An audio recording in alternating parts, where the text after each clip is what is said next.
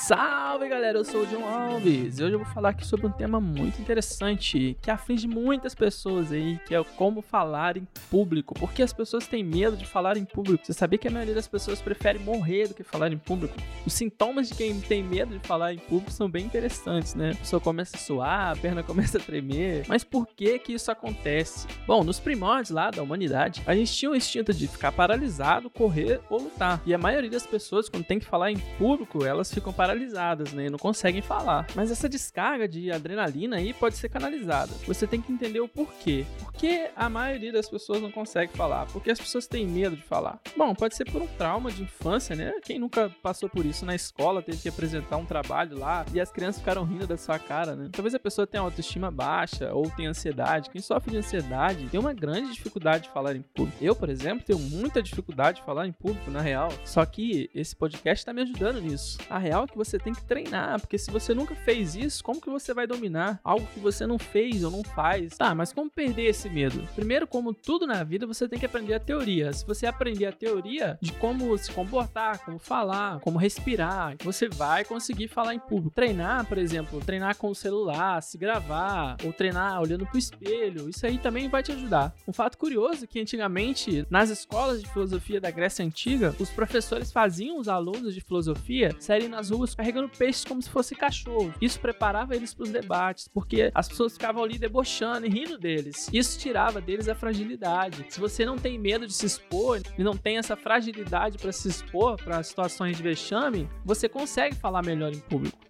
Bom, e para finalizar, leia livros sobre o assunto. Um bom livro que você pode ler é um livro chamado O Corpo Fala, a linguagem silenciosa da comunicação não verbal, porque o seu corpo também te ajuda a falar, né? Te ajuda a passar a mensagem que você quer. Bom, uma boa dica é você observar as pessoas que fazem bem isso fazendo. Veja palestras como o TED Talks, por exemplo. Inclusive tem várias delas sobre esse assunto no YouTube. É isso, eu espero que esse podcast tenha te ajudado aí de alguma forma. Não esqueça de compartilhar e marcar a gente lá no Instagram.